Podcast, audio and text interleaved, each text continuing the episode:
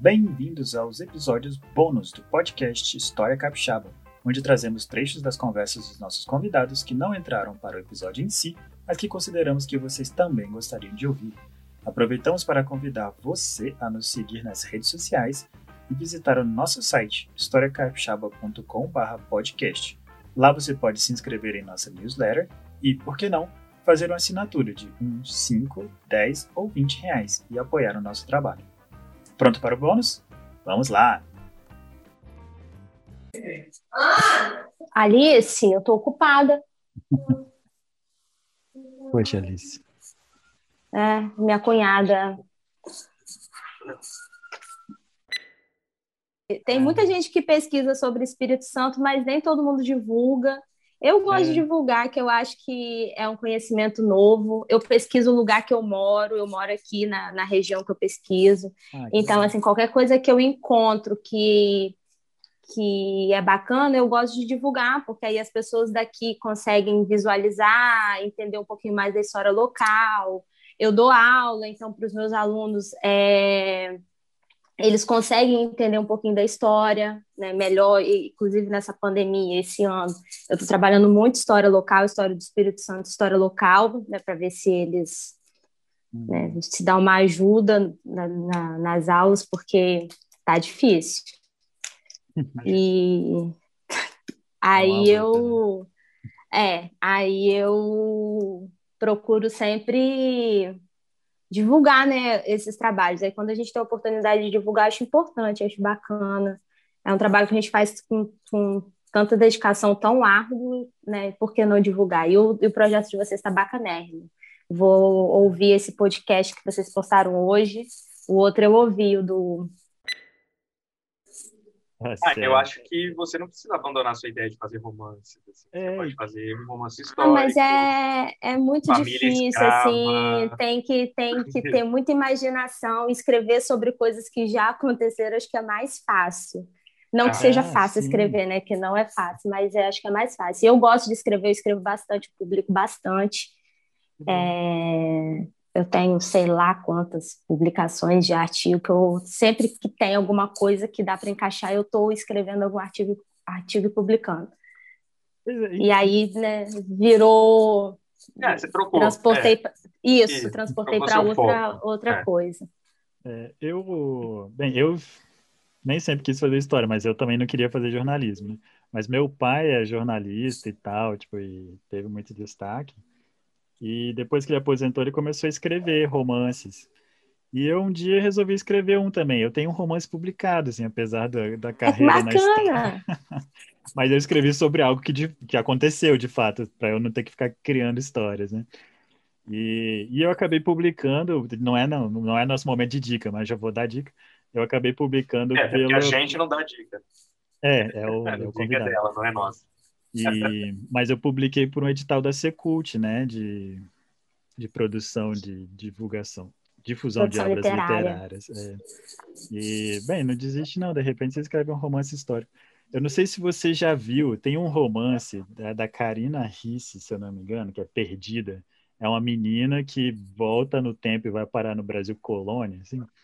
Só que eu, vai- é até meio gritante, assim, porque ela, o personagem, a personagem dela vai para um Brasil que não existia escravidão, assim, tipo, é o Brasil colonial, só que ela não queria, tipo, o carinha tinha que ser Botar as rico e bonito, ruins, né? só que ele tinha que ser um cara Ah. legal, né? Então ele não podia ser escravagista, assim. Aí ela resolveu ignorar mas peraí, toda a não é que- escravidão. Não é que, tipo, é o plot do livro não existia escravidão. Ela simplesmente desconsiderou a escravidão. É isso? Isso, como se não tivesse acontecendo. Como se entendeu? não. Não, tá. Eu pensei que estava escrito em algum momento. Não, mas aconteceu algo e não tinha Não, escravidão. não, ela só ignorou mesmo. Então, de repente você isso- pode fazer uma outra vez. Mas isso é depende de quem escreve, né? Tem gente que gosta de esquecer que teve escravidão, gosta de apagar que teve escravidão, É, né? é a história, né? É, apagar certas, certas coisas da história e finge que tá tudo tá tudo bem. É, pois é. Mas bem, é, Larissa. É, eu leio coisas que eu escrevi antes dela, que eu fico assim, gente, como que eu escrevia isso? E as pessoas achavam legal. É muito ruim. É, E aí eu entrei em contato com ela, no meu orientador na São Camilo foi o Pedro Ernesto, que é professor da UFES hoje também. Na época ele foi meu professor lá e ele foi meu orientador.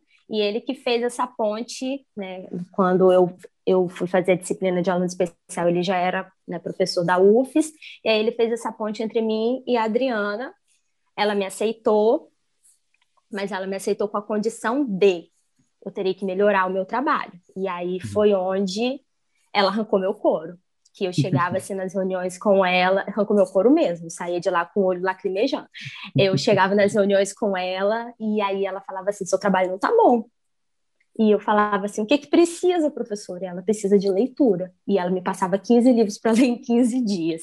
E hum. eu dei conta, mas assim, né? Quase morri, mas eu dei conta. E aí, hoje, hoje tudo é mais fácil, porque hoje eu já aprendi o caminho das pedras, né? Mas é, aí fui fazer com ela. É, a princípio eu tinha uma ideia de projeto, ela reformulou meu projeto todo, acrescentou uma quantidade enorme de fontes.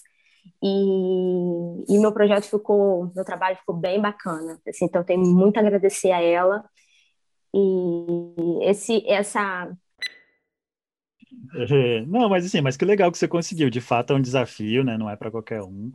É, né, fazer. A gente recentemente conversou com o Rodrigo é, Goulart, né? Que é um que é um professor do IFES, por exemplo. Ele estava falando isso, cara. Tipo assim, eu fiz minha, minha, minha formação toda trabalhando, assim, mas não recomendo para ninguém, porque não. é uma correria, né? Não é fácil mesmo, não saúde mental vai embora, crise de choro, olheira, ficar sem dormir e achar que não vai dar conta das coisas, aí compensa uma coisa aqui, perde feriado, final de semana, você não tem isso, né? Você não tem feriado, você não tem um dia para deitar no sofá uhum. e ficar vendo série, isso é raro. Mas a gente consegue, quando a gente quer, a gente consegue, mas não recomendo. E quando você acabou o mestrado? É. Oi? Foi, foi que ano que você terminou? 2019. Ah, nossa. Bem é. pouco tempo. Uhum. E aí você está respirando agora esses últimos anos? Um pouquinho. Teve uma pandemia. Tipo, é, tem razão. É. É, estragou tudo. Aí veio a pandemia, você falou é. tudo. ai, ai. É, que é assim, isso é uma coisa que eu sinto muita dificuldade, né? É, o trabalho sobre, no meu caso, eu faço recorte serial. E aí eu vou vendo os quantitativos, né, daquela população cativa. Então, assim, é uma coisa que eu, que eu tenho muita dificuldade porque é muito impessoal. Uhum. Eu lido com estatística, eu não lido com nomes de, de, de pessoas que eu consigo remontar a história deles. Algumas eu até consigo, mas é limitado por conta do fato deles serem escravizados. Eu não consigo, é, como por exemplo, se eu for remontar a vida do senhor, de, de, de, do senhor dele, né, do dono dele, eu consigo encontrar uma série de documentos e fazer um, um percurso, né, conseguir do nascimento à morte dessa pessoa, dependendo de quem for. Enquanto que deles eu não consigo, né, eu tenho essa limitação. E, e para eu conseguir, por exemplo, contar uma família, né, para eu conseguir descobrir a trajetória de um cativo desse, eu tenho que me dedicar muito para fazer um cruzamento grande de, de, de fontes para poder encontrar, porque eles não têm sobrenome, eles não têm não têm especificidades que eu consiga né, buscar no, no, documento. Aí essa pessoa é o José que foi hum. escravizado na fazenda tal, não, não consigo. Então é, é, isso é uma questão muito impessoal, assim que o recorte serial ele tem, que esse, esse tipo de, de pesquisa com, com escravidão ela tem, infelizmente. Sim, é Mas difícil. a gente tenta humanizar, né, tenta, tenta algumas famílias dá para você encontrar, alguns personagens eu conheço pelo nome, né, que as famílias dele, deles eu consegui identificar a família toda, algumas, algumas eu consigo né, até criar uma, uma, certa ligação. E às vezes eu passo na rua, né? A, a, família do meu pai, ela é. Meu pai é negro, então a família do meu pai é descendente de, possivelmente de, de cativos daqui da região. Uhum. E aí eu fico tentando imaginar, né? Será que alguém que está ali naquele livro é, é, um antepassado meu? Vejo as pessoas na rua e fico pensando assim, será que eu estudei a família de alguma dessas pessoas? Possivelmente estudei, mas quem eram, é né? Quem eram aquelas pessoas que estão ali nos meus livros? Será que é parente de quem? Será que é meu? Será que é parente de que pessoas que estão, que estão cruzando aqui essa rua e eu, e eu não tenho noção? Então, o, isso é um, um, problema que, que isso é um, para mim, esse é um, um crime é, que não, não, nunca a história vai conseguir reparar isso que foi feito com, com esse povo, assim como que foi feito com a comunidade indígena, são, são minorias que são simplesmente exterminadas, e não são exterminadas só a parte física, são exterminadas a sua história também. E, e é a pior parte, né? Que você fica sem o registro daquela pessoa de fato. É, eu lembro, eu não sei o que eu estava assistindo, mas era algum documentário, é, era um documentário na Netflix até, que falava sobre, é, sobre essa questão étnica, assim, né? Falava sobre essa, essa luta lá do movimento negro nos Estados Unidos e. E, e aí tinha um comentário, eles iam numa biblioteca, no arquivo lá, e eles faziam esse comentário, assim, né? Que, tipo assim, que, não, que uma coisa que, que os brancos gostam muito de fazer é essa questão genealógica, né? De você reconstruir, de falar, nossa, eu venho do, do rei maluco lá da Europa, não sei o quê. E com os afrodescendentes, a gente destruiu isso, né? Tipo, essas pessoas não conseguem reconstruir, tipo, encontrar tipo, a origem deles, de fato. Isso é muito triste mesmo, que você é um crime de fato, né? É horrível isso. Isso é. É uma violência assim sem tamanho, é uma violência moral sem tamanho. Nunca a história vai conseguir reparar isso. E aí a, a, dívida histórica, né, que é bem polêmica, que as pessoas falam que não, que não escravizaram ninguém, mas essa é a dívida histórica. E, e para as pessoas entenderem isso é muito complicado, para as pessoas conseguirem compreender o que foi essa escravidão, esse tipo de violência que essas pessoas sofriam, que não era só violência física, não eram só as marcas da chibata nas costas, era, era hum. toda essa perda de identidade, essa submissão, né, ter que aceitar tudo, porque de certa maneira tinham que aceitar, né, por uma série de questões, essas imposições que eram feitas, né, essas relações, e que muitas vezes eles não tinham nem noção né, do, do, do, do, tamanho da violência que essas relações elas eram, como eu falei. É, até hoje a gente vive, de certa maneira, em relações que são violentas, muitas vezes para a gente que é trabalhador e a gente não consegue compreender esse tipo de violência dessas relações de trabalho. É, então é, é, são assim são coisas que é, essa reparação histórica ela precisa ser feita, ela precisa ser divulgada, ela precisa ser falada mesmo, escancarada.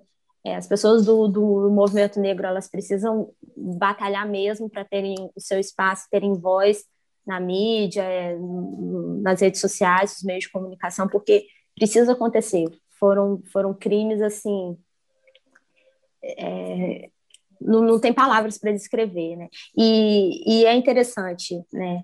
É, o Holocausto, por exemplo, né, foi com, com os judeus que são brancos e tudo mais, né? Fala-se muito de holocaustos, as pessoas têm empatia por aqueles que foram mortos, né, pelo nazismo, que foram escravizados pelo nazismo e tudo mais.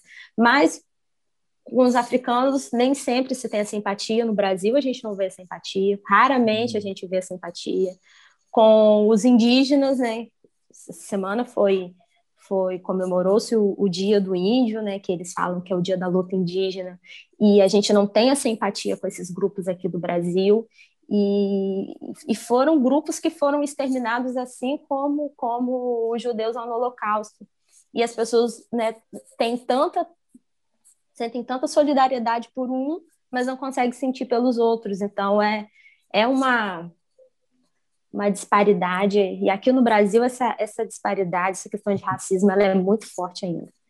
A, a rede social escancarou um um lado que, sinceramente, antes as pessoas tinham vergonha de ser idiotas e de demonstrar certos tipos de bobeira, agora elas falam assim. Né?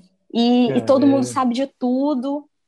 A pessoa não fala, mas eu não sei, eu não tenho como comentar sobre isso porque eu não sei. Não, elas sabem de todos os assuntos, elas se sentem no direito de comentar de tudo. E cada atrocidade que eles falam, que sinceramente. É, mas uma coisa que as redes sociais mostraram nos últimos dois anos aí é que tem muita gente também que não acredita em holocausto, né? Apesar de, ah, é, de, de, todas as fontes e tudo tá aí, tudo tão recente também, né? Então imagina as coisas que são antigas, tão antigas Isso assim, aí. né? É, né? A, você falou aí do romance que apagou sem escravidão, então é... é. cara, as pessoas estão muito dispostas a fingir que, que atrocidades não aconteceram. Eu acho também é, que tem uma ligação muito forte com a própria questão da religião, né?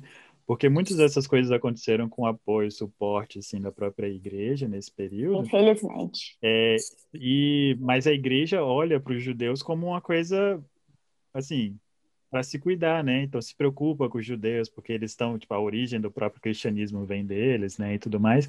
Então é uma coisa que, tipo, ah, o holocausto, a igreja se preocupa, lógico, né? Então, mas quando você vai falar das atrocidades cometidas pela igreja algum poucas centenas de anos atrás, as pessoas preferem não falar, não, calma, também não era assim, né? É, até porque também muitas dessas pessoas, né, e hoje estão nas, nas, nas, igrejas, estão nas igrejas cristãs, tanto católicos quanto, quanto evangélicos, né, protestantes. Muitos deles se tornaram fiéis dessas igrejas. Então, como é que você vai falar da sua própria fé? Sim, sim. Você prefere fingir que que não aconteceu. E aí aqueles grupos que, que vão ser né, das religiões de matriz afro acabam sendo minoria, e aí são discriminados. É, nada contra quem seja da, da, da religião cristã, eu sou cristã, claro. mas são, são coisas que a gente precisa questionar, né? Precisa questionar. O fato de eu ser cristã não anula o que, o que a minha religião fez. E questionar o que, o que a religião fez é, é importante para a gente poder entender por que, que a gente chegou até aqui, né? Mas muita, muitas pessoas não, não questionam mesmo por serem parte da, da dessa fé, por, por, por, por, professarem essa fé, né?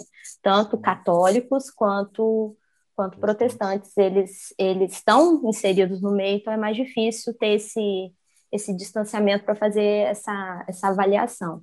Mas a igreja está completamente envolvida no, né, nessa violência simbólica com, com os africanos, com os escravizados aqui no Brasil completamente até a raiz do cabelo.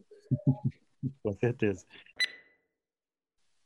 Cara, muito legal. E eu acho que isso tem, assim, o que você falou é muito certo, porque as pessoas tendem a pensar em Cachoeiro, principalmente nesse final de, de Império, assim, como um lugar, né, de muito destaque e tal. E aí, tipo, chega você com dados muito, muito bem definidos, Aliás, né, não, mostrando que Itapemirim.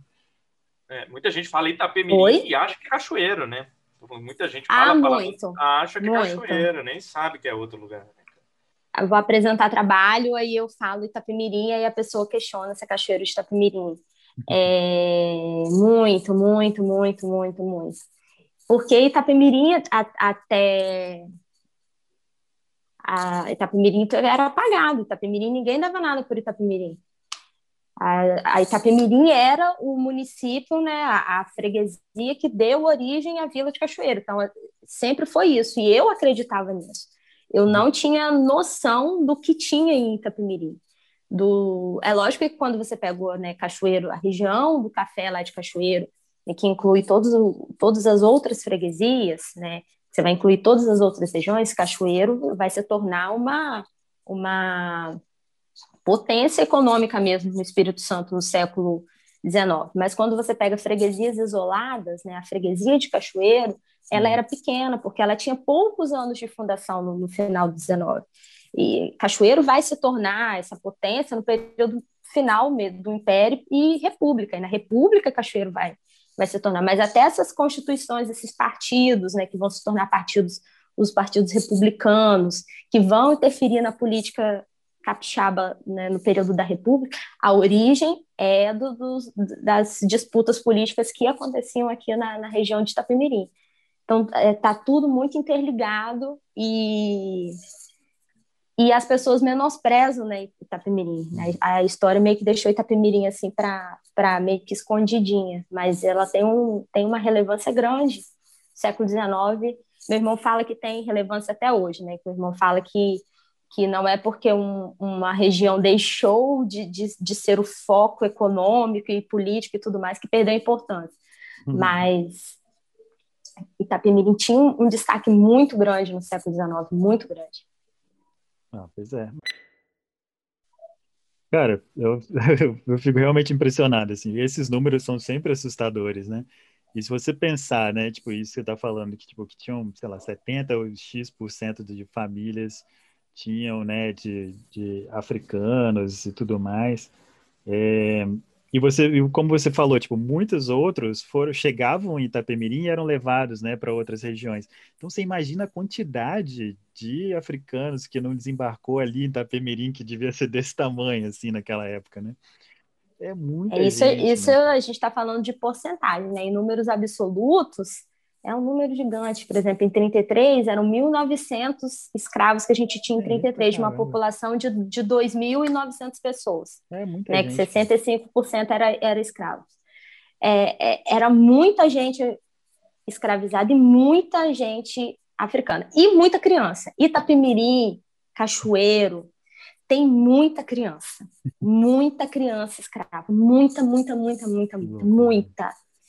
E essa quantidade que eu falei dessas, dessas crianças sem esses vínculos familiares, sem esses uhum. registros de quem pode ser o pai, de quem é a mãe, né? Porque muitos documentos, alguns documentos foi mesmo é, falta de atenção do, do, do escrivão. Tem muitos documentos que não tem registro de ninguém, só tem o nome da pessoa, do, do, do cativo e a idade.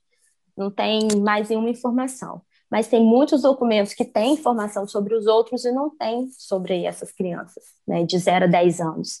Então, uhum. é, é, uma, é muita criança sem, sem documento. Sem rastros também. Né? Isso aí. Então, é, tem essas duas hipóteses, né? Podem ter sido, ter sido trazidos desse, desse tráfico internacional, podem ter vindo também né, do comércio interno, que que era também uma possibilidade, né? As províncias uhum. né, vendiam seus, seus cativos, né? O comércio intraprovincial pode ter sido erro do escrivão, mas a gente tem essa, essa tem números grandes de, de desses africanos e dessas crianças sem, sem registros. É, por uma questão de tempo, assim, antes, das, é, antes da gente migrar assim, para o nosso próximo bloquinho do babado histórico, eu queria te fazer só uma pergunta. É, você falou que Itapemirim foi uma coisa que, tipo, que teve um destaque, assim, no século XIX, né? Eu acho que foi por uma questão do açúcar. Mas você pode explicar um pouco para a gente, tipo, por que pelos, você falou, trabalha com estatística, né, sobre, sobre escravidão e tal, e eu fiquei até um pouco impressionado, assim, pelos números, né, de escravos que você encontrou. Eu achei muito interessante, porque eu não imaginava que Itapemirim tivesse condições, assim, de ter tanta gente. Então, fala um pouco pra gente, assim, antes da gente pular, sobre, sobre isso, né, por que que Itapemirim era, se tornou tão importante, como que eles tiveram essas condições, assim, de ter um número de escravos tão grande? Então, Itapemirim né, é, fica na região sul do Espírito Santo. É, eu, como eu falei né, com você, eu, eu, utilizo, a gente, tanto eu quanto meu irmão, que pesquisa a região aqui também, a gente utiliza né, os seus mapas, inclusive, né, os mapas que você encontrou, Fábio, para poder né, é, remontar período, os períodos mais antigos de Itapemirim que se tem registros, né? Então, lá desde o século XVI tem registro de Itapemirim, desde a chegada de Vasco Fernandes Coutinho aqui ao Espírito Santo. É, o uhum. rio Itapemirim serviu de divisa, por exemplo, o rio Itapemirim e o Itabapuana, né? Foram, foram, foi uma região que foi confrontada, não confrontada de briga, mas de acordo com Pero Góes, que era o, o capitão donatário da capitania de São Tomé e com Vasco Coutinho aqui do Espírito Santo para poder chegar no limite, né, da onde terminava uma capitania começava outra. Então tem esses registros lá no século XVI, é, primeiras tem tem registros de primeiras fundações, tanto de, de fundações envolvendo capixabas quanto de, de né, pequenas vilas envolvendo a população de, de São Tomé, né, que é o norte do Rio de Janeiro, aqui na região. E Itapemirim fica cercado por esses dois rios, né, o rio Itapemirim e o rio Itabapuana. É, a gente tem esses registros do século XVI, mas vai ser no século XVIII que vai se consolidar essa, essa colonização aqui da região. A gente até uhum. defende que nesse período do 16, 17 era uma região de passagem, porque próximo ao Rio Itabapuana vai ter a fazenda Muribeca, que vai ser uma fazenda jesuíta, né, que ainda precisa, é, vou, vou só citá-la, porque eu não tenho fontes uhum. para poder descrever o trabalho dela, né, de, é, mas com, com minuciosamente, digamos assim, tem a Fazenda Muribeca, que fica hoje onde é Presidente Kennedy, e né, onde hoje é o município de Anchieta, que era Retiba, ficava é, a aldeia de Retiba, que era a aldeia fundada pelo padre Anchieta. Então, possivelmente, essa região era uma região de passagem desses índios e desses padres jesuítas que iam né, de Muribeca a Retiba. Aí, no século XVIII, a gente vai ter os primeiros é, as primeiras tentativas de colonização mesmo, para se fundar a fazendinha, ficava às margens do rio Itapemirim, e aí no final do 18 vem os fugitivos da Vila de Castelo, da, das minas de Castelo, né, na, no período do ouro aqui no Espírito Santo, para quem não sabe, o Espírito Santo teve mina de ouro lá em Castelo, Sim não na mesma quantidade de, de ouro preto, mas nós tivemos as nossas pepitas de ouro. E aí tem um ataque de índios puris, eles descem o Rio Castelo, o Rio Castelo é afluente do Itapemirim, e aí eles vêm para cá, trazem todos os seus bens e os santos e tudo mais, montam a capela, né, dedicada a Nossa Senhora do Amparo, e aí começa-se a fundação. É o mesmo período, ao final do século XVIII, início do século XIX, é o período que o Espírito Santo está né, tá, tá se formando de novo como capitania, depois vai se tornar província, e a coroa, né, a princípio, depois o governo imperial, eles vão incentivar o, a, os colonos a, a, adquirirem terras, né, vão incentivar essa colonização, porque era uma terra que ainda era Espírito Santo, na maioria das terras, né, eram, eram ocupadas por indígenas, e não tinham muitas vilas e colônias, colônias fundadas. E aí vem esse grupo, consegue fundar a colônia e vem outros migrantes. A gente uhum. tem migrantes vindos principalmente da região de Campos. Nos documentos, por exemplo, né, na lista de 33, nos documentos, nos inventários, eu encontrei muitos portugueses, que é uma coisa que eu não trabalhei na minha dissertação, mas que eu encontrei depois né, são né, aquelas coisas que eu falei que eu estou anotando para pesquisar depois, uhum. né, é, esses portugueses estão nesse grupo, vem paulistas, vem mineiros, vem baianos, e eles vêm trazendo as suas escravarias, são fazendeiros que, que deixam suas terras né, em outras províncias e vêm para Itapemirim, por conta da, da, da quantidade de terras, pra, da proximidade dos rios, e aí vem e fundam as suas fazendas de, de cana-de-açúcar. E aí Itapemirim fica num ponto estratégico, porque é perto de Campos, né, que nesse período também do século final do 18 e 19 é um período de crescimento de Campos por conta do açúcar. Né, Campos vai passar por um período de um crescimento tão grande é, econômico que eles vão solicitar a província do Rio de Janeiro, por exemplo, para que eles fossem a capital do, da província. Né? Uhum. Né? porque é um período de crescimento econômico de campos por conta das lavouras de açúcar. E essas lavouras são, são inseridas aqui em Itapemirim também. E aí eles vêm trazendo seus, seus, seus cativos. E aí tem a questão do, do comércio de, de escravos, né? Que eu acredito que desde esse início da colonização, Itapemirim era um ponto de desembarque que se intensificou depois de 1850.